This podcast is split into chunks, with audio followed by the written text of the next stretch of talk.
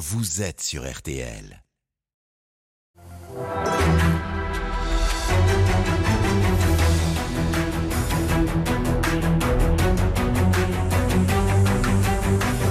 Le grand jury, présenté par Olivier Bost. Bonjour à tous et bienvenue dans ce grand jury en direct sur RTL et sur Paris Première. Bonjour Thierry Breton. Bonjour. Vous êtes le commissaire européen au marché intérieur chargé des questions de défense et du numérique. Le numérique, ce sont malheureusement encore des images atroces, des appels à la haine, de la désinformation sur les réseaux sociaux. Avez-vous perdu votre bataille contre les géants de la tech pour qu'ils filtrent ces horreurs? Nous allons également parler d'intelligence artificielle. Euh, Cette euh, innovation, faut-il la, cette innovation majeure, faut-il la réguler? Et puis l'Europe, avec la situation au Proche-Orient, comme pour euh, l'Ukraine, est-elle suffisamment unie? À quelques mois des élections européennes Ce n'est pas une petite question. Bienvenue dans ce grand jury, Thierry Breton. À mes côtés pour vous interroger, Claire Convite du Figaro et Pauline Buisson de la rédaction de M6. Et pour commencer, il est euh, midi et pas euh, midi et une minute, pas, euh, pas 13 heures. Nous avons encore euh, changé d'heure, encore Pauline Buisson. Oui, cela fait pourtant 4 ans que les députés européens ont voté la fin du changement d'heure. Est-ce que c'est le symbole de la lenteur de la régulation européenne? Non, c'est pas la régulation, c'est la démocratie. Euh, notre démocratie euh, européenne, elle repose sur, euh, sur deux jambes. Elle repose d'abord sur les députés qui représentent le peuple. C'est un peu l'équivalent de notre Chambre des députés au niveau continental, pour les 450 millions de concitoyens que nous sommes en Europe. Et puis le deuxième pilier, c'est notre Sénat, nous. C'est ce- ce- c'est la, la Chambre qui représente les États, le Conseil européen. Donc ça a été effectivement voté dans la première Chambre. C'est en discussion dans la deuxième Chambre. De quoi parle-t-on? On parle effectivement euh, de la possibilité, euh, finalement, de abroger euh, cette, cette règle biannuelle. Alors, on sait qu'elle avait été faite pour des questions d'économie d'énergie. C'est en gros 0,1% de la consommation électrique par an en France, par exemple, qui est préservée. C'est à la fois pas beaucoup, mais c'est quand même quelque chose. Voilà ce qui est en débat. On a du mal à comprendre que quelque chose d'aussi insignifiant puisse prendre autant de temps quand même. Oui, mais encore une fois, c'est dans cette chambre-là que les, que les discussions euh, ont lieu. Vous savez, on est. Ça veut dire quoi Vous nous annoncez l'arrêt du changement d'heure pour quand? Non, euh, c'est encore une fois, c'est les co-législateurs. Donc moi, je n'interfère pas dans cette décision. Et vous savez, si vous voulez prendre une seconde un tout petit peu de hauteur, on est un continent. On a une démocratie continentale. Et c'est pour ça que j'ai fait cette, cette analogie, pardonnez-moi, euh, euh, du Conseil européen avec notre Sénat à nous, en Europe. Au Sénat américain, il y a bien des lois euh, qui ne sont pas prises. C'est compliqué de gérer un continent. Donc voilà, c'est dans notre Sénat que ça se passe. À titre personnel, j'espère qu'ils ils vont trouver une solution rapide et s'aligner peut-être sur le Parlement, mais je n'interfère pas dans les choix. Euh, je le disais, euh, avec la situation euh, au Proche-Orient, les réseaux sociaux pu- pullulent de, vidéos ultra-violentes, d'appels à la haine, de, désinformation. Pourtant, une nouvelle législation européenne sur les services numériques est entrée en vigueur à, la fin de l'été. L'idée, c'était de contraindre les plateformes à mieux réguler les contenus qu'elles diffusaient. Vous aviez parlé d'un tournant majeur, de la fin d'une ère de non-droit. Dans les faits, c'est pas le cas? Ah non, les débats. D'abord, merci de me poser la question parce que il y a vraiment un, tournant absolument, absolument majeur qui est en train de, se produire. Là aussi, depuis deux mois. hein. Depuis deux mois, il a fallu pratiquement, il m'a fallu, puisque j'étais en charge de cette, euh, de cette, euh, cette affaire et, de, ces lois qui désormais régulent notre espace in- informationnel. Là encore, euh, premier continent du monde libre à le faire. Alors, certes, la Chine est régulée, mais je ne pense pas qu'on ait envie d'aller dans son sens. Mais pour le reste, euh, c'était un peu le Far West, si vous me permettez cette expression. Et donc, on a bâti euh, ces lois, elles ont été votées par les co-législateurs, et pour la régulation des réseaux sociaux, des grandes plateformes que vous connaissez, c'est les Meta, c'est les X, euh, les TikTok, etc., les YouTube, euh, eh bien, à partir depuis le 25 août, elles ont l'obligation, évidemment, des obligations de moyens très importantes pour contrôler ce qui se passe sur les réseaux. Et quand je dis contrôler, ça ne veut pas dire contrôler la parole. La parole est libre. C'est très important. Ça a été un axe cardinal de notre, de notre loi. En revanche, euh, dans la vie physique, il y a des tas de choses qui sont interdites. Par exemple, euh, de proférer des actes incantatoires au terrorisme. Par exemple, de proférer des propos qui sont euh, antisémites. Eh bien, c'est vrai aussi désormais. mais Cette loi on en désormais, voit encore sur les réseaux sociaux. C'est la, la, la question. ils ont donc l'obligation de le supprimer dans les 24 heures. Mais voyez-vous, si vous Est-ce permettez, que, est-ce que cette plateforme, est-ce que ces plateformes appliquent ce règlement la réponse Est-ce c'est oui. dire La réponse c'est oui. Évidemment, pour elle, c'est un changement absolument majeur de paradigme.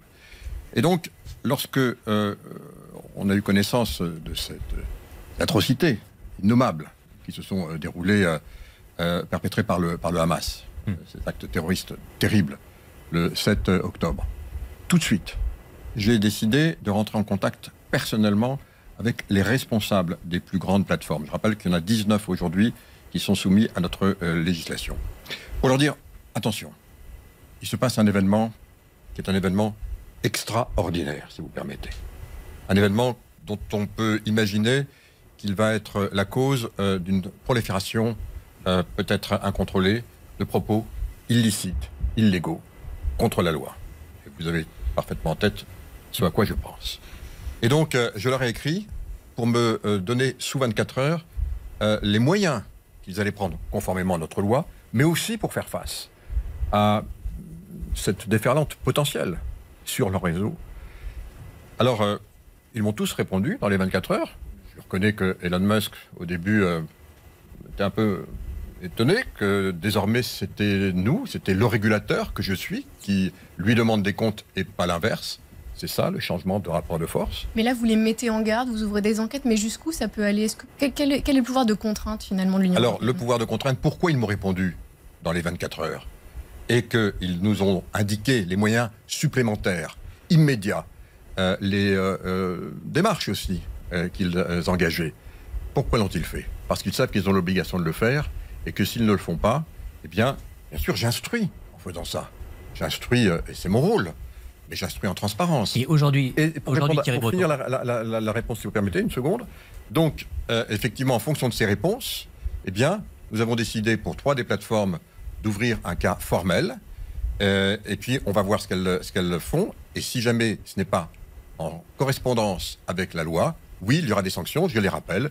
6% du chiffre d'affaires. Et si ça continue, le juge peut Et décider de la fermeture Mais temporaire. est-ce qu'aujourd'hui concrètement, quand vous regardez les réseaux sociaux, Thierry Breton, vous êtes satisfait et vous vous dites il y a vraiment quelque chose qui a changé? Oui, boss, je ne serai jamais satisfait. D'abord, euh, d'abord, euh, euh, c'est- on a une loi maintenant. C'est en gros la loi qui s'applique dans l'espace physique. Est-ce que dans l'espace physique, quand vous avez des manifestations, autorisées ou interdites du reste, euh, est-ce que vous voyez pas quelquefois des pancartes qui sont contraires à la loi? Bien sûr que oui. Les pancartes antisémites. Et oui, bien sûr. Sur les réseaux sociaux, ce sera la même chose. Euh, l'homme est l'homme. Il n'en demeure pas moins que si vous me, demandez si ça change, la réponse c'est oui. Quelques chiffres, si vous permettez. Première euh, discussion avec, euh, avec par exemple, TikTok, une plateforme Chinoise, ouais. qui, enfin, que tous les jeunes connaissent bien Hmm. et qui sert de caisse de résonance dans bien des cas. Tout de suite, ils nous ont dit on a supprimé, monsieur le commissaire, enfin mes équipes, on a 120 personnes spécialisées maintenant qui opèrent cette régulation. On a supprimé 500 000, euh, 500 000 comptes euh, qui étaient euh, euh, pro-Hamas, qui faisaient l'apologie du terrorisme, etc. Très bien. Maintenant, dans l'interaction, ils en sont à 4 millions. 4 millions de vidéos. 4 millions. Meta, Meta, qui a. Facebook. Alors, juste un point aussi pour, pour finir sur TikTok. Euh, euh, ils nous ont indiqué, monsieur le commissaire, désormais, on a mis 6000 modérateurs, 6000 modérateurs pour faire face euh, à, à- à nos obligations. 6000. Il faut les croire sur Donc- parole ou vous Ah oui, pouvez non, vérifier ce genre Ah de bah, de choses toute façon, ils ne peuvent pas nous mentir. Parce que de toute façon, tout est, tout est, tout est évidemment, euh, euh, je dirais, enregistré. Mais ils sont Et- où ces et- 6000 modérateurs? Ah ben, dans tous les pays. Il y en a 700 en France, par exemple. Euh, et, et- et donc, de toute façon, on va faire des audits, parce que nous avons, la loi nous donne la possibilité de le faire, soit annoncé, soit non annoncé, du reste. Meta, Meta euh, maintenant, c'est... Facebook c'est Facebook. et YouTube. Meta, euh, c'est maintenant 800 000, 800 000 euh, euh, euh, vidéos qui sont, euh, je dirais, euh, euh, euh, sujettes à caution. Hum. Et vous voyez ce que je veux dire, sont retirées par jour. Et Twitter? Twitter, euh, c'est un peu moins, mais, euh, mais il progresse. Alors, il faut dire qu'ils partent de loin parce que euh, j'ai cru comprendre, comme vous, qu'ils avaient supprimé un nombre important de modérateurs. Donc, ils sont en train maintenant de les, de les, de, de- de les reconstituer. Euh, Twitter fait partie, enfin, Twitter X, c'est désormais comme ça que euh, l'on l'appelle, euh, fait partie euh, de la première entreprise que nous avons mise sous, euh, sous contrôle Comment- et avec une enquête formelle. Comment se passent vos, vos relations avec Elon Musk, le patron de Dix? Mais On sait que vous avez eu des passes d'armes. Non, j'ai pas eu de passe bien. d'armes, pardon. je- merci de me permettre de le corriger. N'ai de passe d'armes avec personne. Mon rôle n'est pas du tout celui-là. Mon rôle, vous avez quand même scénarisé un échange avec Elon Musk. Vous êtes allé le Non. voir. Tu sais, je, je vais vous dire, c'est une question importante parce que jusqu'à présent, vous me demandez, Olivier Boss, tout à l'heure, qu'est-ce qui a changé savez, il faut bien dire les choses comme elles sont. Jusqu'à présent, on était dans la main des plateformes. Au fond, quand on leur disait quelque chose qui ne va pas, on nous disait euh, euh, attendez, ça c'est des amendements américains de liberté d'expression, ça c'est euh, euh, vous inquiétez pas, de toute façon c'est nous qui avons raison et c'est nous qui sommes les, les porteurs du droit, voire éventuellement de la démocratie. On a vu où ça pouvait nous mener. Et on n'avait pas de dialogue avec eux.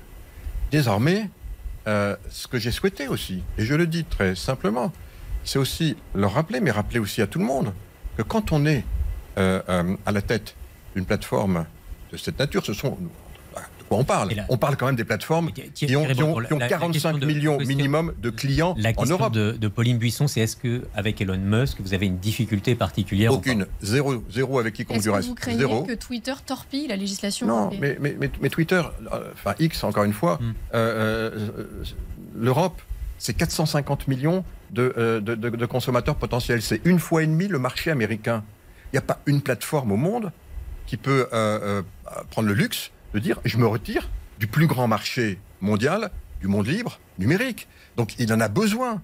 Donc, euh, euh, et, et- Donc vous n'êtes pas inquiet mais, mais je n'ai ni à être inquiet, ni à être serein. Mon rôle, c'est de leur dire, vous êtes les bienvenus en Europe, mais désormais, voilà notre loi, et ils l'appliquent, et ils vont l'appliquer, ils vont l'appliquer toujours de mieux en mieux, et ce sera un combat, je ne suis pas naïf, je le mène, mais vous me parlez de mes relations avec, euh, avec, euh, avec euh, Elon Musk, ou avec euh, Mark Zuckerberg, euh, de Meta, ou, ou avec Sundar Pichai, de Alphabet, euh, elles sont très professionnelles, toujours très professionnelles, mais c'est vrai qu'elles sont publiques, parce que je suis un homme public en tant que régulateur public. Euh, lutter contre la désinformation, c'est aussi euh, encadrer l'intelligence artificielle. Quelle est la volonté euh, de la part euh, de l'Europe d'encadrer l'intelligence artificielle? Alors, vous savez, lorsque j'ai pris mes fonctions de, commissaire euh, européen en charge du numérique notamment, ça fait maintenant 4 ans, j'ai tout de suite commencé à, travailler sur quelque chose auquel je pensais depuis fort longtemps. Que je suis en charge du marché intérieur, c'est-à-dire euh, notre marché intérieur qui régit les biens, les services, les personnes. On a encore, encore une fois, le plus grand marché intérieur euh, du monde libre. C'est très important. Mais on n'avait pas de marché intérieur numérique. On était fragmenté. Il y avait en fait 27 marchés numériques. Et c'est du reste euh, sans doute la raison euh, pour laquelle on a raté euh, le virage, l'opportunité des premières grandes plateformes. On en parlait tout à l'heure, celles qui ont utilisé les données de nos concitoyens pour les monétiser ensuite et bâtir les modèles économiques qui ont fait ces plateformes. Données personnelles. On a mis du reste une régulation ensuite, mais c'est comme ça qu'elles ont pu démarrer parce qu'il y avait la profondeur du marché, notamment aux Je États-Unis. suis votre raisonnement. en- vous dites qu'il ne faut pas réguler trop fortement l'intelligence artificielle pour ne pas empêcher son développement. Non, il fallait, il fallait avoir tout le paquet donc, des régulations qu'on a faites. C'est le DSA, on en a parlé. C'est le DMA pour avoir une, une- une bonne régulation économique et éviter les effets de prédation. Mm. C'est le Data Act qui permet maintenant de dire dans les données que vous, vous générez. Vous savez, on va générer des données de façon beaucoup, beaucoup plus importante que de données personnelles avec l'activité qui est la nôtre. Parce que maintenant, quand vous conduisez une voiture, eh bien, vous avez des données euh, qui sont générées. Quand vous avez une montre connectée, vous en avez. On a, c'est un, un effet là, très multiplicateur. Et c'est ces données-là qui vont créer les services de demain et pour lesquels il fallait avoir régulé l'espace informationnel. Le dernier, le dernier euh, volet de cette euh, régulation, c'est, euh, on appelle ça dans notre jargon, euh, l'AI Act, c'est-à-dire la législation pour l'intelligence artificielle. On y travaille depuis 4 ans. On est maintenant en phase finale, puisqu'on a donc dans, dans- dans nos co-législations à laquelle je faisais référence au début de notre, euh, de notre entretien, Et euh, il y a donc, il y a donc le, Parlement a voté sa position. Ouais. Le Conseil a voté sa position et maintenant on est en train d'affiner. J'ai encore eu la semaine dernière le troisième trilogue, on en a encore un qui est prévu, donc c'est prévu pour la fin de l'année, d'avoir une régulation qui est basée sur les risques. Donc quatre types de risques. On veut juste uniquement dire qu'en Europe, on va limiter les risques. Par exemple, en Europe, on ne pourra pas utiliser euh, euh, des programmes d'intelligence artificielle pour faire du social scoring, c'est-à-dire dire que on a identifié qui vous êtes et en fonction de votre profil, ce que font les Chinois, on vous interdit telle ou telle chose, tel ou tel accès à tel ou tel euh, moyen de transport. On le voit en, en Chine, par exemple, ou voir également travail, etc. Ça, c'est interdit. C'est interdit aussi, sous des conditions très précises, de, mettre de la, reconnaissance faciale, sauf dans des cas précis, donc qui sont bien encadrés. sur les aspects qui sont liés à la médecine, ben, il faut un peu encadrer. Donc on a fait quatre niveaux d'intervention pour pouvoir je dirais, organiser un peu mieux notre le, espace Le gouvernement français notamment dit qu'il ne faut pas trop encadrer l'intelligence artificielle, sinon on va empêcher de faire émerger un, des champions européens sur le sujet. C'est-à-dire que si nous, nous sommes les seuls au monde à limiter euh, l'intelligence artificielle dans ses capacités et ses possibilités, on, on risque de freiner l'innovation et euh, de créer un champion. Alors, cette, régulation a été portée sous la présidence française, initiée. Donc, euh, euh, le gouvernement français en est, est, l'un des, je dirais, des, pères fondateurs, si je, si je puis dire. Euh, évidemment, avec la commission qui. Et vous sentez pas le texte français sur le sujet aujourd'hui Sur un point, hmm. sur un point qui, est, qui concerne ce qu'on appelle la, les, modèles de fondation, c'est-à-dire les modèles qui sont à la base de ChatGPT, par exemple, pour, nos, pour nos, nos, auditeurs et nos téléspectateurs. Donc effectivement, ces modèles-là sont des modèles qui vont utiliser un nombre très très important de données. Et euh, euh, alors on l'a vu effectivement avec, euh, avec tous ces... Mais vous, vous pensez qu'il faut, il faut limiter l'accès à toutes les données pour ce... Non, il faut, il faut tout simplement avoir une approche qui est l'équivalent, l'équivalent de, ce qu'on fait partout. Le marché européen, c'est un très grand marché. Quand on est un, un, modèle qui peut être très très très large, qui peut toucher des dizaines de millions de consommateurs, bah, il faut juste avoir quelques obligations parce qu'il a un risque systémique. C'est le cas pour les banques. Les banques systémiques, il y a donc un, contrôle un petit peu plus important que d'autres. C'est le cas pour les plateformes. Les 19 plateformes dont je parlais, parce qu'elles sont systémiques, il y a un contrôle un peu plus important. Ça doit être le cas aussi pour les modèles de fondation qui sont à la base donc, euh, de ChatGPT. Quand on est très très très grand, il faut juste avoir, euh, disons, un, contrôle, qu'on est déjà très grand. Et, pour les autres, c'est l'innovation. Mais l'innovation, si vous permettez, un point qui est très important, et, pour moi vraiment essentiel. L'intelligence artificielle, c'est trois choses. Ce sont des données d'abord. Donc il faut organiser un peu notre espace de données, on l'a fait. C'est de la puissance de calcul, parce qu'il faut des puissances de calcul considérables pour faire ces modèles. Est-ce que l'Europe est suffisamment L'Europe est le premier continent. L'Europe est le premier continent au monde, grâce à EuroHPC, avec 18 supercalculateurs maintenant qui sont mis en réseau, parmi les plus puissants au monde. On a parmi les trois plus puissants. Il y a beaucoup plus de supercalculateurs euh, aux États-Unis. Non, non, non, non, non, non, c'est pas vrai. non, non, EuroHPC. Non, pardon. C'est des supercalculateurs qui sont mis hmm. à la disposition, contrôlés et dirigés à moitié par les États, à la moitié par la Commission. Et donc, vous, parlez de la, vous parlez de la recherche publique. Et donc, non, c'est plus que ça. Parce que cette puissance de calcul, elle est mise à disposition, elle sera mise à disposition pour toutes les startups qui vont vouloir venir avoir accès à cette puissance de calcul, ChatGPT, puisqu'on en parle. C'est quoi son succès? On peut dire. C'est d'avoir accès, non pas à sa puissance de calcul, il n'en a pas, à celle que l'a fournie Microsoft. Donc nous, on va fournir, pour tous ceux dans le monde entier qui vont vouloir venir faire des développements d'intelligence artificielle, c'est en Europe qu'on a la plus grande puissance de calcul connectée qui sera mise à la disposition de, de l'innovation. Et puis le troisième volet, c'est évidemment les talents.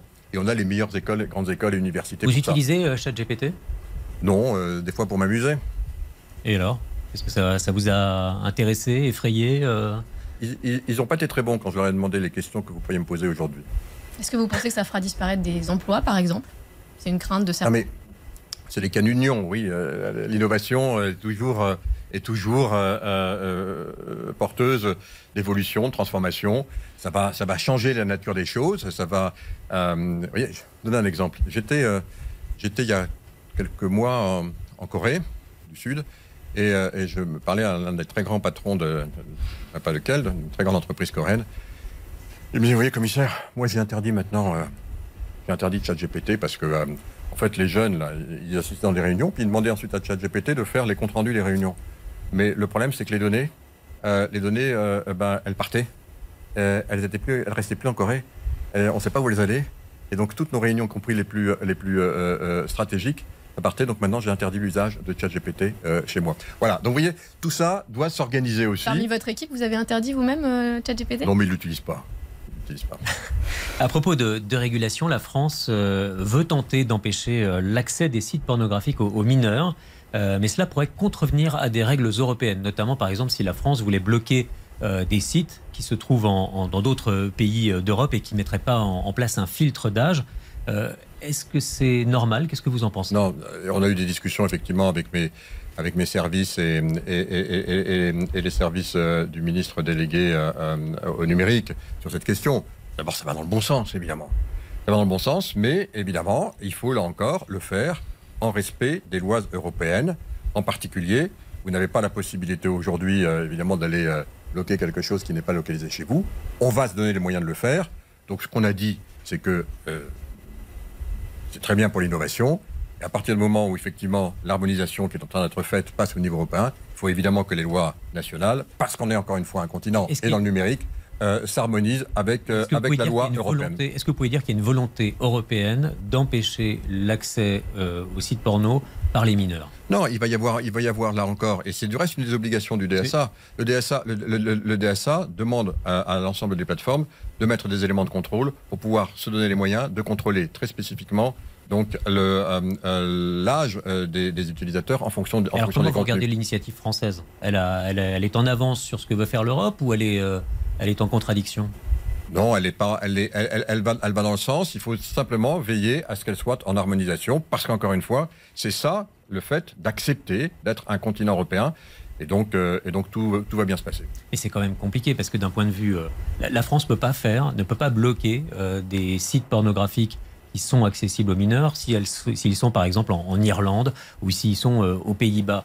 Euh, on peut entendre qu'il y a une, harmonisation européenne, mais, elle est compliquée à entendre sur ce cas précis. D'abord, juste peut-être pour entrer un tout peu plus dans le détail, à partir du 17 février 2024, euh, là pour l'instant je parlais que des grandes plateformes, donc celles, celles, qui sont vraiment systémiques, qui ont plus de 45 millions d'utilisateurs.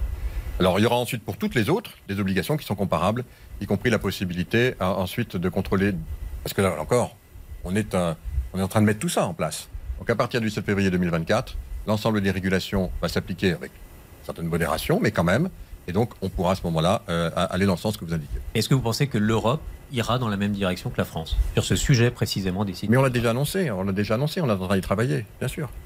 Bien sûr, oui, bien sûr. Mais vous voyez, il faut le faire aussi au niveau au niveau, au, niveau européen, tous ensemble. Bien entendu, mais tout le monde le sait, y compris la France. Donc ça peut prendre 4 ans, comme pour le changement Non, pas du tout. Non, vous savez, je n'ai pas l'habitude, vous savez, euh, quand je suis sur un, sujet, regardez par exemple l'industrie de défense. Euh, on a fait la, régulation avec le programme pour soutenir l'industrie de défense en trois mois, avec les deux co-législateurs. Non, on peut aller plus vite, croyez-moi. Je vais revenir sur la, la situation au Proche-Orient à présent. Emmanuel Macron, lors de son déplacement en Israël, avançait la nécessité d'une coalition internationale contre le Hamas. Euh, une manière de s'inspirer de la, de la coalition euh, anti-Daesh. Qu'est-ce que vous avez compris, vous, de, cette idée? Comme vous, ce qu'il a dit euh, de façon très explicite, d'une part sur le tarmac du Caire avant son départ, après avoir passé deux jours, et je crois avoir rencontré, bien sûr, le Premier ministre israélien Benjamin Netanyahou, mais aussi le roi Abdallah de Jordanie, et puis il est allé aussi voir Moudabas et, et, le maréchal, euh, le président El-Sisi. Donc il a, il a fait un tour complet. Il a expliqué très précisément ce qu'il voulait dire, c'est-à-dire qu'effectivement, il y a trois piliers. Euh, ces trois piliers, du reste qu'il a, qu'il a explicités, on les retrouve du reste dans la décision du Conseil européen. Le premier, c'est de donner évidemment le, reconnaître évidemment cette atrocité, hein, et puis euh, de reconnaître bien entendu le droit à Israël de, riposter contre, contre cette agression, cette, guerre au fond qu'a lancé le, Hamas. C'est dans ce contexte qu'il a dit qu'il fallait que euh, toutes les bonnes volontés puissent euh, peut-être y participer, changer de l'information, si j'ai bien entendu ce qu'il a dit, euh, militaire, faire de la coordination aussi opérationnelle pour les armées qui peuvent le faire. Le deuxième volet, c'est évidemment la nécessité d'ouvrir des corridors et donc d'avoir des pauses pour pouvoir ouvrir ces corridors. Puis le troisième, c'est de relancer, de relancer les discussions politiques à plus long terme, et notamment avec les deux États. Claire Convite. Thierry Breton, à la suite de l'intensification des bombardements israéliens sur la bande de Gaza, la gauche française a déploré un massacre de masse, euh, notamment Jean-Luc Mélenchon. Mathilde Panot, députée LFI, parle d'un nettoyage ethnique. Euh, comment qualifiez-vous ce qui se passe à Gaza en ce moment? Un sujet extraordinairement euh, difficile, douloureux qui, si on entend les uns et les autres, qui peut être amené à durer. Donc, euh, donc il faut de la modération. D'abord, euh, il faut de la modération dans les propos. Et, euh, si vous permettez une seconde, effectivement, remettre les, les, éléments dans leur contexte. Bien sûr, chaque vie est équivalente, chaque vie perdue est un drame. Le drame absolu de ce qu'a vécu Israël, terrible. Euh, la riposte, donc, euh, qui est engagée désormais par, Israël et par Tzahal euh, depuis, le, depuis le 7, 7 octobre. Et nous avons été très constants sur la nécessité absolue pour les belligérants, parce que c'est de ça dont il s'agit, de respecter et le droit international et le droit humanitaire. Je dis, si vous le permettez, les belligérants, parce qu'évidemment, ça veut dire que, bien sûr, on ne peut pas, je dirais, encercler un État et le couper euh, d'eau, d'électricité, parce que ça, c'est évidemment quelque chose qui est condamné par les, lois de, la guerre, et elles sont condamnables. On ne peut pas non plus utiliser des femmes, des enfants, comme bouclier humain. C'est aussi contraire au droit de la guerre. Donc, je crois que ce qui est très important, c'est que quand nous disons qu'il est indispensable que les co-belligérants respectent le droit de la guerre, c'est aux deux que cela s'adresse. Et au Mais c'est très important et c'est essentiel. au sommet, en fin de semaine, les Européens ont adopté une position commune, mais se sont divisés, en- divisés ensuite à l'ONU pour demander une trêve humanitaire à Gaza. Est-ce que la diplomatie européenne euh, reste euh, au fond une utopie? Alors on a des, on a des nuances. C'est ce qui fait l'Europe. On est une grande démocratie. C'est difficile de diriger une grande démocratie. On le voit aux États-Unis. Elle est même peut-être un peu malade. C'est difficile. C'est difficile aussi en Europe. Et on le fait d'autant plus parce qu'on le fait avec un principe de collégialité. Pourquoi ce principe de collégialité est important? Parce qu'il respecte nos identités. Il respecte ce que nous sommes. Et au fond, pourquoi? Dans leur sagesse, les pères du traité, qui définit le fonctionnement de notre continent européen, ont laissé, et c'était une bonne décision, bah, je dirais la politique étrangère à la main des États membres. Parce que précisément, on a des histoires différentes, on a des cultures différentes, on a des identités différentes, mais on partage un même dessin. Et voyez-vous, dans ce, qui se passe, et je voudrais vraiment insister sur ce point, c'est vrai qu'il y a des nuances, mais euh, ces nuances, elles ont été, euh, je dirais, toutes concentrées. Je rends hommage à Charles Michel, qui est le président du Conseil, qui a réussi à fédérer l'ensemble précisément de nos différences dans euh, un communiqué, puis ensuite dans l'expression à l'issue du Conseil européen, où il a indiqué très clairement que nous souhaitions tous, évidemment, reconnaître, on le reconnaissait, on ne souhaite pas, on reconnaît. Ces drames absolus dont, ont été, dont a été victime Israël. On, lui reconnaît le droit de se défendre, on demande la libération inconditionnelle des otages, on demande aussi la mise en place de pauses avec un S, et on pense qu'il est temps d'ouvrir aussi Breton. maintenant une, une dimension politique. Thierry Et si je dis on va ça- continuer de parler de cette euh, dimension de la diplomatie euh, européenne dans un instant. Je- J'irai à l'ONU ensuite. avec, euh, avec la suite du, du grand jury. À tout de suite dans un instant.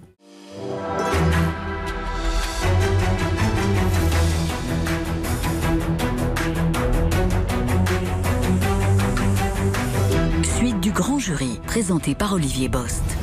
Thierry Breton, commissaire européen au marché intérieur, est notre invité aujourd'hui. Juste avant la pause, Thierry Breton, nous parlions de la diplomatie européenne. Or, les Européens se sont euh, divisés à l'ONU sur une trêve à Gaza. Claire Convite. Oui, et apparaît une, une espèce de différence sémantique euh, dans le conflit euh, que, l'on connaît au Proche-Orient. Quand Macron demande euh, une trêve humanitaire, les Européens, eux, euh, réclament plutôt des pauses humanitaires. Qu'est-ce que signifie cette différence de mots et pourquoi l'Europe n'arrive pas à s'entendre sur ce terme de trêve humanitaire? D'abord, l'Europe s'est entendue sur le terme de pause. Et désormais, c'est ce qui engage les 27 ensemble. Nous demandons ensemble, de la façon la plus ferme, la mise en place de pauses humanitaires les plus nombreuses possibles pour permettre à l'aide que nous envoyons du reste. On a triplé notre aide au niveau européen. On a déjà envoyé 56 tonnes de Et sur le, matériel sur le de plan première nécessité. sémantique, pause ou trêve, c'est pas la même chose selon Alors, on va rentrer un tout petit peu dans le détail, pardonnez-moi de le faire, en ce qui concerne l'aide humanitaire dans des zones de conflit.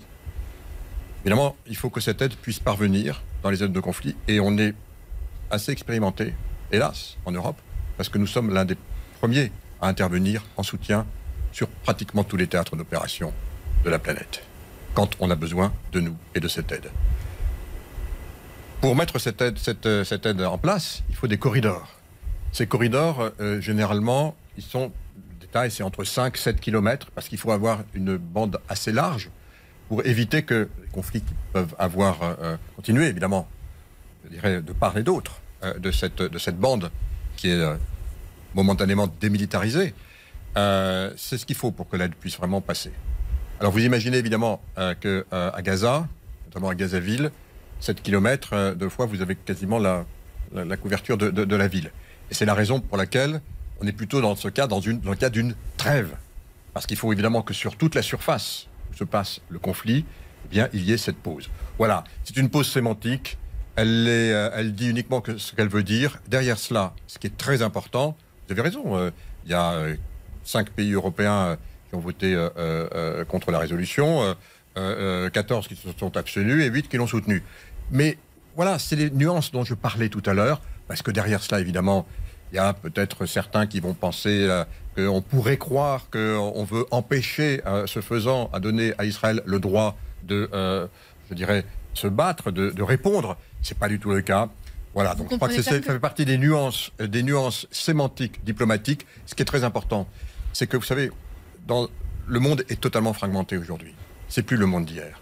Euh, cette guerre, plus la guerre en Ukraine, plus ce qui se passe évidemment au Karabakh et, donc euh, en Arménie, plus tous les terrains de, les terrains de conflictualité sur l'Europe aujourd'hui montrent qu'on est aujourd'hui fragmenté. Ben, Ce qui importe, c'est les rapports de force. Vous évoquez, vous évoquez l'Ukraine. Là aussi, on a vu euh, les Européens commencer à, se diviser. Les dirigeants euh, slovaques et hongrois ont cette semaine expliqué qu'ils ne voteraient plus d'aide à l'Ukraine ou qu'ils ne fourniraient plus d'aide à l'Ukraine. Est-ce qu'il y a, une, que, que, le soutien à l'Ukraine est en train de s'étioler au niveau européen Vous savez, dans mes fonctions, je suis toutes les semaines chez les uns et chez les autres. C'est ma responsabilité. Je suis allé très souvent euh, euh, en Hongrie. Euh, j'ai eu beaucoup d'entretiens avec Viktor Orban. Je suis allé très souvent en Slovaquie. J'ai eu aussi beaucoup d'entretiens avec le président slovaque, pas encore avec le nouveau, qui a été, comme vous le savez, élu au mois de septembre. D'abord, comment a-t-il été élu? Il a été élu à 23%. C'est vrai, pas 50, c'est 23. Ah, donc il, fait il met une coalition. C'est vrai qu'il était plutôt, il avait plutôt, je dirais, les relations euh, euh, avec euh, notamment la Russie. mais ce que je veux dire, dans, le détail pays par pays, non, non, mais c'est important. Vous citez les deux, c'est les deux seuls. Donc, hmm. donc je vais, je vais y répondre. D'abord, la Slovaquie a été le premier pays à fournir le, un nombre par rapport à la taille de son pays, du pays, très important. question sur les MiG. Est-ce que ça pose la question de l'unité européenne Non, je vous explique pourquoi. Je vous explique pourquoi. La Slovaquie a fourni déjà tout ce qu'elle pouvait fournir d'armement. Donc dans, sa campagne, dans sa campagne, il y avait effectivement cette, cette, posture. Il y a les postures internes, il y a les postures européennes. Bah, voilà. Donc il a dit qu'il faisait une pause. Il a dit qu'il faisait une pause pour ne plus donner d'armement, mais je crois qu'ils ont déjà beaucoup donné. Quant à la Hongrie, la pause, c'est sur les armements, mais il n'a jamais donné d'armement directement. En revanche, la Hongrie euh, euh, a lancé deux usines très importantes d'armement pour fournir euh, aux autres pays européens de l'armement qui pourra éventuellement aller ensuite euh, soutenir l'Ukraine. Est-ce que par exemple pour les sanctions contre la Russie, est-ce qu'il serait encore possible de voter des sanctions contre la Russie avec euh, une unité européenne euh, mise à mal? Écoutez, ça a toujours été le cas. Et donc, et donc je suis confiant. Ça a toujours été le cas. tout le monde est conscient que cette unité, c'est notre force. Derrière, il faut aussi gérer ces, ces différences. Je ne les, encore une fois, je ne les commente pas. Je ne, je ne prends pas de position sur ces, sur ces, sur ces différences mais mon travail, c'est de bien les sentir pour pouvoir, en permanence, à la fin, dans le champ de mes responsabilités, je dirais, faire en sorte que tout le monde s'y retrouve et qu'on avance ensemble. Je referme la parenthèse sur euh, l'Ukraine et pour reparler du, Proche-Orient. Euh, la présidente de la Commission européenne, Ursula von der Leyen, a fait une visite en Israël euh, controversée. on l'a, elle a été très critiquée pour sa prise de position en faveur d'Israël, sans un mot pour Gaza et le respect du, droit international. Est-ce qu'Ursula von der Leyen a fait une faute politique, selon vous? Et Le contexte, c'était quoi? Le contexte, c'était, c'était deux jours, trois jours après ce, drame absolu. Et la présidente du Parlement européen, Roberta Metsola, avait été invitée par la Knesset, Parlement euh, donc israélien, donc Parlement à Parlement, pour venir et apporter quelque part le soutien de la communauté européenne, du peuple européen, puisque c'est ce que représente euh, la Mais il y avait aussi la présidente de la Commission européenne. Alors elle n'était pas prévue au voyage, elle s'y est jointe à la dernière minute. Est-ce qu'elle a bien fait de faire Elle s'y est jointe à la dernière minute parce que c'était un voyage de compassion. C'était pas un voyage d'expression politique, je le rappelle. L'expression politique, l'expression géopolitique appartient exclusivement au président du Conseil Et aux représentants, politique ou pas elle est allée uniquement dans le cadre d'un voyage de Donc compassion. faute politique ou pas Si c'est uniquement un voyage de compassion, ce que ça a été, non, c'était son droit et, et elle s'est jointe au voyage de Roberta Metsola. Est-ce qu'aujourd'hui, vous, vous diriez qu'elle est en position de briguer un second mandat? J'en ai pas la moindre idée. Et je me pose jamais la question parce que vous savez pourquoi? Parce que cette question, elle interviendra. Et la réponse interviendra lorsque les chefs d'État, les 27, se réuniront, donc euh, au mois de juin, dans un contexte dont on ne sait ce qu'il sera, et décideront qui, pour eux, est le meilleur ou la meilleure candidate pour euh, euh, être, euh, pour les cinq prochaines années, le ou la présidente de la Commission européenne. C'est comme ça que ça se passe. Vous pourriez Vous savez- être. euh, Et vous savez, je, je pense que, moi je peux porter témoignage ici, euh, trois mois, deux mois, un mois, une semaine avant que moi-même j'ai été appelé commissaire, je n'avais pas la moindre idée. Je crois que pour elle, ça a été la même chose. Vous pourriez être candidat vous-même euh, à ce poste? Non, on est, alors on n'est absolument pas candidat à ce type de poste. Vous pourriez euh, Pas- On n'est pas candidat. avoir Pas- envie, avoir Non, mais ça, mes envies, mes, mes- mes envies, c'est uniquement de faire mon travail le, plus, le mieux possible, le plus loin possible. Et mon travail, c'est le travail de commissaire. Le reste, vous savez, euh, ça ne nous appartient pas. Il y a quand même des questions sur votre avenir, avenir euh, politique. Vice-président, par exemple, de la, la commission Non? Écoutez, je- j'en ai pas la moindre idée. Non C'est plus. pas à moi. Et candidat, aux, candidat aux élections On n'est européennes pas, on n'est pas candidat à ce type de fonction. Je Alors, le redis vraiment. on peut être candidat, aux- J'ai- j'ai un en revanche, on peut être candidat aux élections européennes. Non, mais on n'est pas candidat. Non, je ne suis pas candidat aux élections européennes. Je suis, je suis commissaire jusqu'à- jusqu'au dernier jour de mon mandat. Vous dites, Mais- je suis là pour aider ma famille politique. Oui, ça c'est vrai. Alors ça, à dire 100%. Mais ça veut dire que Concrètement, qu'est-ce que ça veut Bah, dire ça veut dire qu'aujourd'hui, euh, euh, qui incarne notre famille politique en Europe, euh, c'est euh, C'est vous quelqu'un- Non, pas du tout. Alors, pas du tout. C'est c'est- c'est Monsieur Séjourné.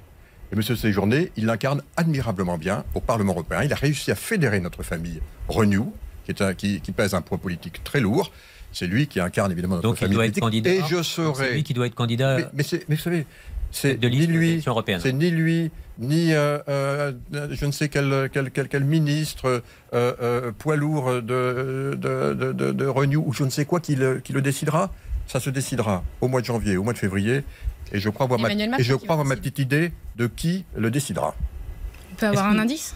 Ben, je pense que vous avez trouvé. Vous, avez, vous devez vous Vous devez- en avez parlé avec Emmanuel Macron décidé. Non, c'est encore une fois, c'est- c'est chaque chose. Vous savez, la politique, c'est chaque chose en son temps. J'ai suffisamment d'expérience en politique pour pouvoir vous dire que j'en ai tellement vu que je sais comment ça se passe.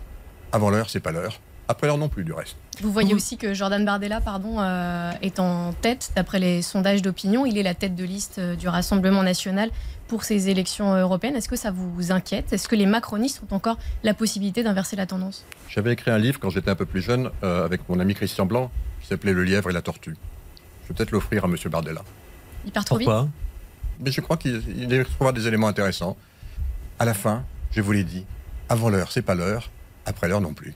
Et j'ai toute confiance sur ma famille politique. On a un bilan exceptionnel, parce que je peux porter témoignage du fait que si l'Europe, aujourd'hui, est beaucoup plus forte qu'elle ne l'était il y a quelques années, si la stratégie d'autonomie stratégique est là, si la défense est là, si l'Europe puissance est là, bien sûr, elle n'est pas complète, mais elle avance, je sais à qui on le doit. Et on le doit en particulier à notre famille politique Renaissance et Renew. Est-ce que Renew, le, le groupe politique euh, au Parlement euh, européen que dirige aujourd'hui la majorité présidentielle, est-ce que ce groupe pourrait être euh, plus ambitieux? Est-ce qu'il pourrait devenir le, le premier groupe au Parlement européen? Mais bien sûr, je le souhaite, parce que c'est un groupe qui est très équilibré. Je parlais tout à l'heure de Stéphane Séjourné, du travail euh, remarquable qu'il y conduit, bien sûr. Ce groupe, vous savez, c'est un groupe euh, qui est le groupe centriste, on va dire, à peu près, hein, au, au- au Parlement européen. Alors, bien sûr, il est divers. C'est aussi euh, sa force. Il y a des Il y a, des- il y a il y a- personnalités qui, euh, qui ont des opinions diverses. Mais, euh, mais, mais oui, je pense sincèrement que- qu'il peut, il peut euh, devenir plus important, il le doit, parce qu'il incarne cette position d'équilibre. Vous dire aussi peut-être, puisque vous parliez tout à l'heure de M. Bardella et, et aussi des, à, part lui, à, à travers lui, et bien sûr des, des partis plus, plus, plus, plus, plus extrêmes ou plus à l'extrême droite de, euh, du Parlement et, et, de l'hémicycle, que, vous voyez, rien n'est écrit d'avance. Moi, j'avais lu que euh, la droite et l'extrême droite allaient gagner en Espagne. Eh ben non. Moi, j'avais lu que euh, le- les partis d'ex- d'extrême droite allaient gagner en Pologne. Eh ben non. Euh, bien sûr, l'Italie, Madame Meloni, a, une belle victoire. Il faut la reconnaître. Mais je vois comment elle évolue aujourd'hui, maintenant, y compris sur les problèmes de migration. Rien n'est écrit. Justement, avec le, conflit au, Proche-Orient, le, ressurgit le spectre d'une nouvelle vague euh, migratoire en Europe. Des réfugiés, notamment euh, syriens, qui sont au, Liban, pourraient rejoindre euh, le, continent. Est-ce que vous pouvez dire qu'en matière d'immigration, l'Europe protège? Pas assez, c'est une évidence. Mais, mais, mais l'Europe ne peut protéger que si elle est unie parce qu'encore une fois, nous sommes un continent. Et tous ceux qui s'imaginent que pour régler tout problème que nous avons en Europe, il suffit de sortir d'Europe ou de se renfermer sur soi ou de mettre un bouclier anti-européen, se trompent lourdement. Je faisais référence euh, à, la visite de euh, Madame Meloni, accompagnée par Madame von der Leyen, sur l'île de Lampedusa, euh, où Madame Meloni a appelé la Commission européenne à son secours pour euh, précisément régler le problème. C'est qu'elle a bien compris qu'on ne peut faire précisément les choses qu'ensemble. Alors, sur la migration, on a proposé un pacte migratoire. Ce pacte migratoire, il a été donc voté par le Parlement, il est en discussion maintenant au Conseil. Nos deux co-législateurs, toujours, notre Sénat, hmm. notre Chambre. Et j'ai bon espoir qu'on trouve un accord, parce que si ce pacte migratoire donc, est finalement voté, et je pense qu'il finira par l'être, par euh, le Conseil européen, alors ça va accroître très, très, très sensiblement. vous pensez Je l'espère fortement, parce que ça va dans le bon sens. Ça respecte bien entendu le droit international, c'est une, une, évidence. Ça permet évidemment euh, d'avoir euh, une, une, approche qui est harmonisée. Euh, ça permet aussi, parce que la directive retour de 2018 est également revue dans le cadre de ce pacte migratoire, d'organiser beaucoup mieux une des grandes faiblesses, on le sait, qui est le retour. Encore, pour qu'il y ait retour, encore faut-il que euh, les pays euh, euh, d'origine, si je puis dire, acceptent ceux qui, doivent revenir. On a traversé une crise terrible, on a vécu une crise terrible à, à Arras euh, imaginez un retour en Russie hein, aujourd'hui. Donc, euh, donc les sujets sont un, peu plus compliqués que de dire je vais mettre un bouclier et ça va me protéger. Claire Convy. Justement, oui, toujours sur euh, cette crise migratoire. en France, nous avons l'examen du projet de loi sur l'immigration qui est attendu au Sénat le 6 novembre prochain.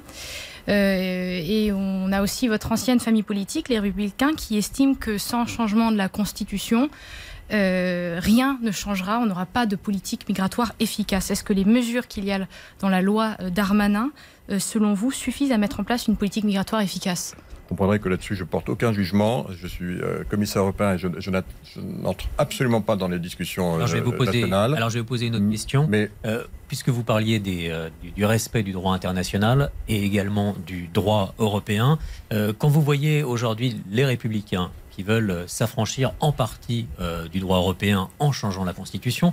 Quand vous voyez aussi le ministre de l'Intérieur Gérald Darmanin qui assume de vouloir s'affranchir des décisions de la Cour européenne des droits de l'homme, qu'est-ce que vous en pensez? Non, mais alors, deux choses. D'abord, sur, le, sur, le, sur la CDEH, euh, bon, je, crois qu'il a été très clair. Hein. Euh, si j'ai bien lu ce qu'il a, dit, à partir du moment où il y a une décision administrative qui est prise par le juge administratif et par la Cour d'appel, il estimera que euh, s'il y a une atteinte à la sécurité de l'État, il prendra ses responsabilités. Je rappelle que pour la CDEH, voilà. Oui, il aussi qu'il paye les amendes en attendant. C'est une amende. Bon, bah, très bien, les États prennent les responsabilités qui sont les leurs. Donc, euh, euh, je crois qu'il ne faut pas mettre les choses sur le même pas, point. Le fait qu'on s'affranchisse en partie. Mais non, mais, mais, mais, les États sont maîtres. Il y a la loi. Elle, est, elle, elle, elle, a des, elle a sur des le jugements. message, quand même, la France a, fait fi des Non, il y a la loi. Elle a des jugements qui sont des jugements et des sanctions qui sont proportionnés. Euh, et donc elle est faite pour être appliquée euh, sous tous ces aspects. Voilà, donc et chaque État euh, peut l'appliquer.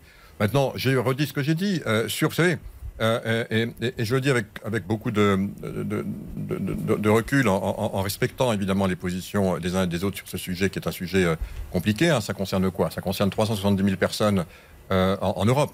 Je rappelle que les problèmes de migration, c'est 370 000 personnes qui donc rentrent de façon je dirais, illégal hein, au, niveau, au, niveau européen. Euh, un dernier chiffre. Donc, euh, ça concerne ça. Il faut évidemment le traiter. Euh, et, et, je le dis vraiment, il faut, vous savez, toutes les crises récentes que nous avons vécues, toutes, à partir du Brexit, mais, même, mais, peut-être même avant, nous ont démontré que c'est ensemble qu'il faut trouver les problèmes et qu'il faut les régler, y compris pour la migration. Et qu'est-ce que ça veut dire? Ben, Ça veut dire qu'il faut du leadership il faut du leadership pour pouvoir se faire entendre au Parlement européen, au Conseil européen et à la Commission européenne. Moi, c'est ce que je fais au niveau de la Commission européenne. Et ce leadership, euh, prenons l'exemple du nucléaire, ben, vous voyez, au début euh, de mon mandat, c'était quasiment euh, pardon cette expression, c'était un peu trivial, c'était quasiment interdit, un gros mot, de parler de nucléaire. Désormais, tout le monde a compris. Ça fait partie de notre bouquet énergétique et le nucléaire est remis à l'ordre du jour, là il aurait toujours dû être. Là, vous C'est du la leadership. décision qui a été C'est vrai aussi, donc- acceptée par les, les Allemands pour. Voilà, mais on a réussi. Et le Agnès. Pannier-Runacher a fait un travail formidable. Mais chacun dans son rôle. Donc oui, il faut du leadership. Et je préfère toujours ceux en politique qui prennent les sujets à bras-le-corps et qui disent parce que je suis convaincu de ma position, je vais convaincre les autres. Et on y arrive. Et je peux en porter témoignage dans tant de dossiers. Si vous imaginez que la régulation du numérique au début, tout le monde était d'accord, non. Si vous imaginez que ce que j'ai fait sur les vaccins, tout le monde était d'accord, non. Si vous imaginez que la constellation Iris Square, tout le monde était d'accord, non. Si vous imaginez que la politique de défense, tout le monde était d'accord, non. Voilà, il vaut mieux être dedans, Est-ce que vous êtes se battre et, euh, Sur et on y arrive. C'est ça l'Europe. sujet, est-ce que vous êtes toujours réservé sur la fin des voitures thermiques en 2035 Non, j'ai j'ai jamais été réservé sur la fin des voitures thermiques en 2035. J'ai toujours dit une seule chose. J'ai dit c'est la loi. Euh, désormais, donc en 2035, euh, la loi qui a été votée par nos co-législateurs, c'est qu'on ne pourra plus acheter euh, de véhicules thermiques, sauf à des exceptions près, hein, vous savez, dans certains types de véhicules avec des e-fuels, donc euh, euh, en 2035. J'ai dit que nous avons une telle industrie automobile, tellement importante, tellement importante pour nos emplois, pour nos emplois, pour nos entreprises, qui s'est développée en particulier, bien sûr, sur les moteurs thermiques et maintenant sur les moteurs électriques, que le monde, le reste du monde, aura besoin aussi de véhicules thermiques propres. Or, nous faisons les, les véhicules, grâce à nos normes, les plus propres de la planète thermique. Donc j'ai dit, écoutez, gardons cette industrie pour ce qu'elle est, pas pour nous, mais pour l'Afrique, par exemple. Comment on va faire en Afrique en, 2000 en- en 2040, en 2045 On pense une seconde qu'on aura l'électricité partout dans les 54 pays africains? Voilà, il faudra bien continuer à exporter des véhicules. Ben, voyez-vous, moi je préfère qu'on les exporte d'Europe plutôt que de Chine. Et vous êtes d'accord avec l'idée des malus, notamment sur les voitures euh, électriques qui viennent de, de Chine, avec ce- cette forme de protectionnisme pour notre propre industrie? Non, mais là, on a lancé, on a lancé une enquête parce qu'effectivement, la, la Chine est un grand producteur désormais de véhicules électriques. Et on, a, on veut regarder évidemment que tout ceci se passe, euh, je dirais. dire qu'ils subventionnent leur, voilà, on a, euh, leur on a- industrie on a- on des doutes ou des questions. Donc on a posé ces questions, on a 9 mois pour y répondre. Je rappelle que nous, on a des droits de douane qui sont à 10% pour les véhicules euh, euh, électriques chinois. Les États-Unis, ils, ont 27,5%. Donc on va regarder de Donc façon ça veut dire très qu'il faudrait relever les. je n'en sais rien. Je ne vais pas anticiper ce que euh, l'enquête va donner, mais je sais Ah, que c'est ma- c'est maintenant que les voitures chinoises euh, les donc moins pour ça du marché sont en vente. hein. c'est donc pour ça qu'on se- on s'est donné 9 mois maximum, ce qui est très court, pour mener cette, cette enquête et en tirer les conclusions qui vont bien. Je vais du reste moi-même en Chine euh, euh, dans 10 jours et je suis sûr que j'en parlerai avec mes homologues. Une question sur euh, l'espace, euh, Pauline Buisson. Oui, vous êtes aussi euh, commissaire européen en charge de cette question. Elon Musk, toujours lui, est à la tête d'une autre société, SpaceX. Elle devrait fournir les lanceurs pour les quatre prochains euh, satellites du système européen Galileo, faute de lanceurs européens. Allez-vous, avec ce choix, affaiblir Ariane Espace?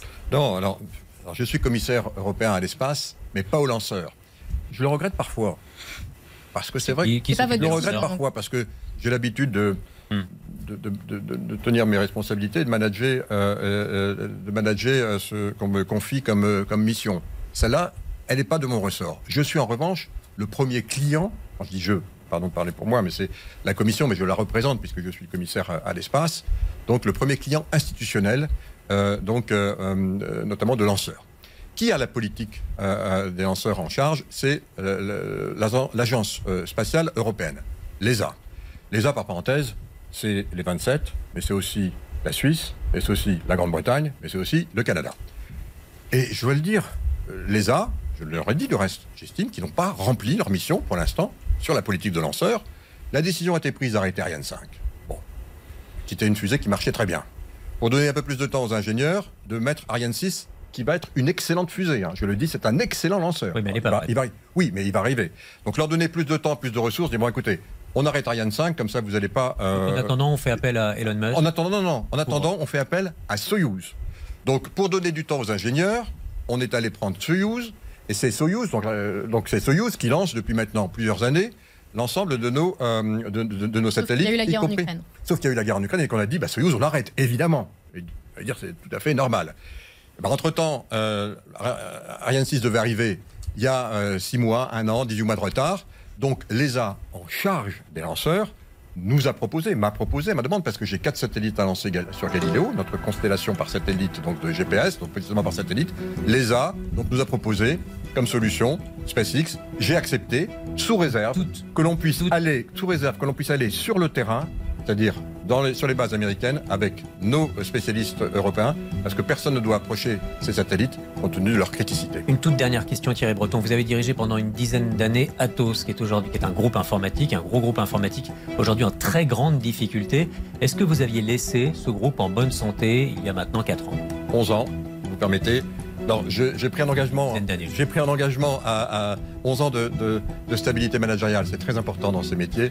J'ai pris l'engagement à, l'occasion de mon audition au Parlement européen de ne jamais commenter une entreprise que j'ai dirigée, en particulier la dernière. Donc je ne commenterai pas ce que je peux vous dire en particulier. Par, contre, en revanche, permettez, c'est ce que effectivement ce qu'était Atos lorsque je l'ai quitté. Atos était numéro un en cybersécurité, numéro un européen, numéro un euh, en supercalculateur, numéro un en cloud numéro un euh, en, gestion de data center sécurisé, et pas de dette. Et je le redis. Parce que pour moi, j'ai toujours, j'ai toujours, vous savez, de la situation aujourd'hui Je n'en sais rien. Je n'en sais rien. en tout cas, je sais ce que j'ai laissé. C'est la fin de ce grand jury. Merci à tous. Bon dimanche. À la semaine prochaine.